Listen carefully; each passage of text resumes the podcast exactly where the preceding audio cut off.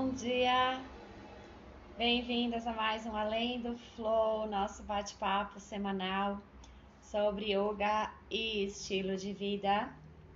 E o tema da nossa conversa essa semana é a Chaturanga, ou com nome e sobrenome Chaturanga Dandasana. Essa postura que é tão presente nas nossas aulas, né? E que é tão temida ao mesmo tempo. Quando a gente fala chaturanga durante a prática, todo mundo já olha, né? Algumas pessoas se animam pra caramba, outras já falam, ai, não acredito. Então vamos falar um pouquinho mais sobre essa postura, por que, que ela desperta, né? Tudo isso dentro de nós e como os detalhes, né? Como observar a sua permanência, a sua chaturanga, para que ela vá se tornando cada vez mais fácil e você possa dominar essa postura também. Vamos lá? Então vamos lá, Chaturanga Dandasana. Para quem não sabe, Chaturanga é a postura do bastão, é aquela postura que nós fazemos com o corpo todo bem esticadinho, na ponta dos pés, como se estivéssemos deitados, mas o corpo apoiado na ponta dos pés e com as mãos no solo. Uh, existem duas variações da postura do bastão: uma com os braços esticados, em que o corpo fica bem retinho, e os ombros alinhados com os punhos, e a chaturanga dandasana, que é quando nós flexionamos os cotovelos, forma esse ângulo de 90 graus, as mãos continuam firmes no solo e o corpo continua assim, retinho como um bastão, mas alinhado com o braço, com o cotovelo que está próximo ao corpo. Uh, é uma postura que exige bastante força física, bastante força mental também, né? Acreditar que nós nos mantemos nessa posição. E eu percebo que muito assim desse terror da chaturanga, né? Quando a gente fala, todo mundo treme, né? Gosta de passar rapidinho por ela para não se esforçar tanto. Isso tem a ver com a força física, claro, né? Mas é uma questão muito mais interna do que a força propriamente que a gente tem ali no momento.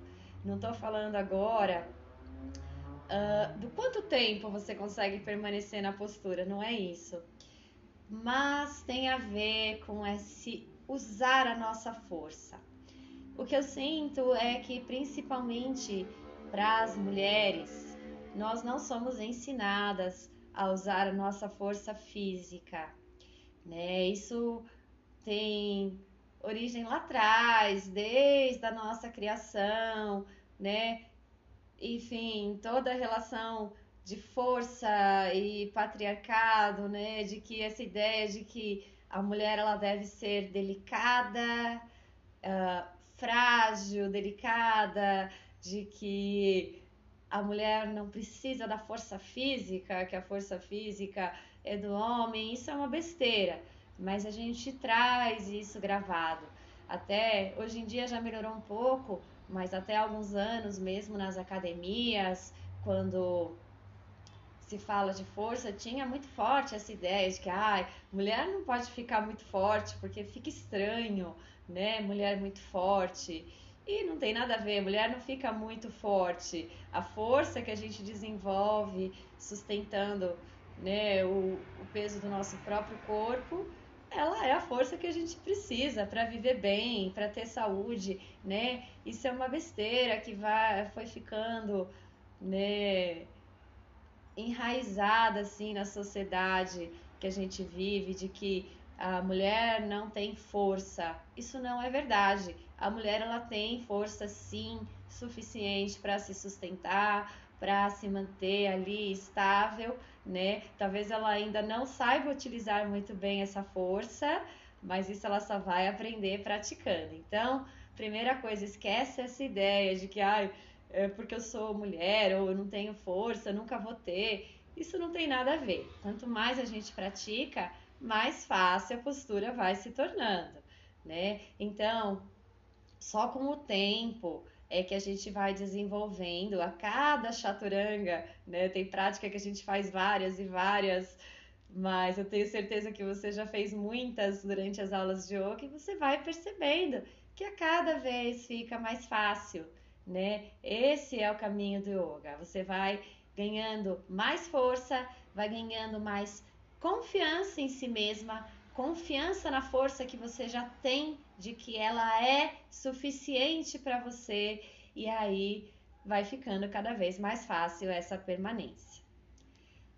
Dito isso, né, essas reflexões sobre a força, o patriarcado e a nossa prática de yoga, eu quero também trazer quatro dicas simples para que você possa aprimorar a sua chaturanga e trabalhar essa questão da força também com você praticando chaturanga. Então, são dicas práticas de alinhamento para você observar quando você estiver executando a postura. Lembra que eu falei das duas posturas da prancha, né? A gente tem a prancha reta, os braços esticados, os ombros estão logo acima dos punhos. A primeira dica que eu vou deixar é observar quando você flexionar os cotovelos, estiver descendo para a chaturanga, não joga o cotovelo para trás. Se você jogar para trás e for trazendo o peito em direção às mãos, vai ficar muito difícil. Você pode até, enfim, se lesionar, porque a ideia é manter as mãos firmes, os cotovelos continuam alinhados com os punhos.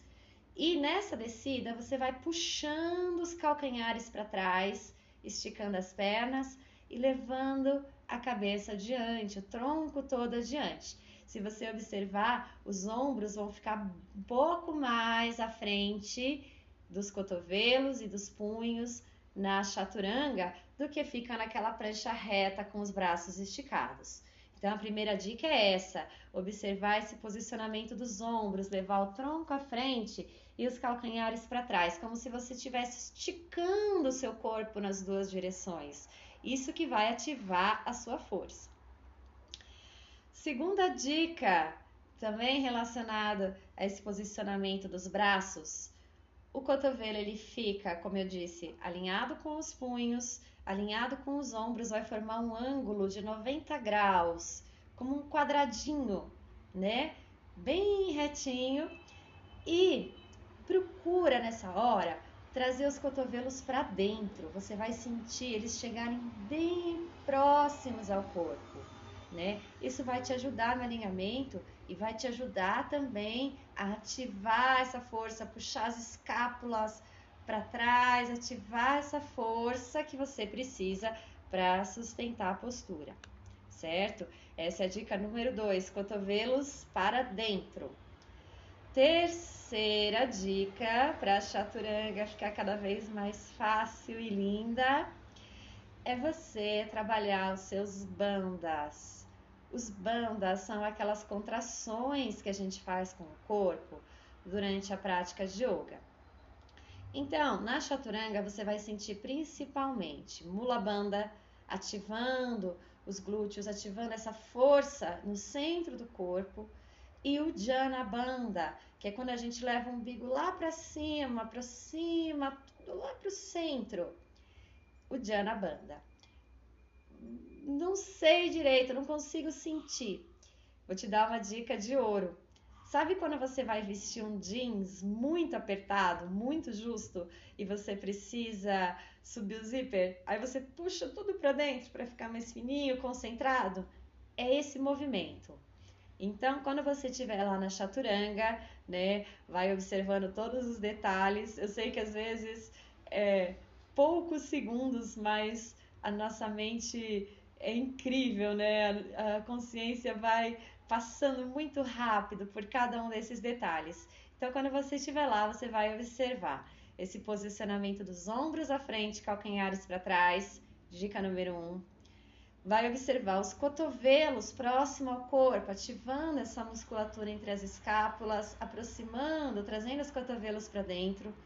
Dica número dois vai observar os seus bandas, né, que são esses movimentos de contração que a gente realiza no yoga, e aí vai lembrar como se você estivesse vestindo um jeans apertado, puxa tudo para dentro, concentra, vai te ajudar a ativar sua força para permanência e vai te ajudar a trabalhar a sua força também para ficar cada vez mais fácil essa e outras posturas que pedem essa musculatura. Dica número 3. E a última dica que eu vou te dar é a direção do olhar. Quando você fizer tudo isso, você vai esticando, puxa o queixo um pouquinho mais adiante, estica o seu olhar lá para frente, mais ou menos que nem a gente faz no corpo, certo? A chaturanga, ela é uma postura de equilíbrio. Pode reparar, às vezes a gente está tão ativo que pé fica na pontinha do dedão do pé, quase só para dar esse alinhamento né, no corpo, ajudar a ativar a força, mas a gente está em equilíbrio. Então, lembra do olhar, estica lá para frente, porque o olhar vai te ajudar no equilíbrio, vai te ajudar na força também e te dar esse alinhamento mais fácil, essa abertura na região do peito, da garganta, complementando a postura, certo? Era isso, as dicas são essas. Eu sei que tem dias que a gente está mais chaturanga, dias que a gente não está tão animado, mas o meu conselho é pratique chaturanga, tá? Fica cada vez mais fácil a cada prática que a gente faz. A gente vai passando pela postura, vai fortalecendo, vai conhecendo melhor aquela postura, aquele caminho e fica cada vez mais fácil. Pode confiar né? É claro que sempre vai exigir força, mas não precisa exigir sacrifício. Você pode fazer consciente e usar sua força sendo feliz, né? Sem sofrer. Pode confiar que é assim que funciona. Bom final de semana, yogis! Pratiquem chaturanga, não esqueçam, é importante, senão nós não faríamos tanto nas nossas práticas. Ah, uma última dica, olha só, eu fui gravando direto e um toque, se você sempre escapa da chaturanga, chega ali na hora da chaturanga, você desce rapidinho, só para não ter que fazer a postura e já vai direto para a serpente, a partir de agora não faz mais isso. Faz o seguinte, coloca os dois joelhos no solo e aí com os joelhos apoiados você vai para a chaturanga. Você vai perceber que também vai ficar bem mais simples e é uma forma de fortalecendo toda essa musculatura superior. Aí, no momento certo, no dia que você sentir que aquela força está presente, você estica com as pernas e vai encontrando até o momento em que você vai usar os joelhos só quando você quiser. Perfeito? Bom final de semana, yogis. Pratiquem muita chaturanga. Gratidão, gratidão, gratidão.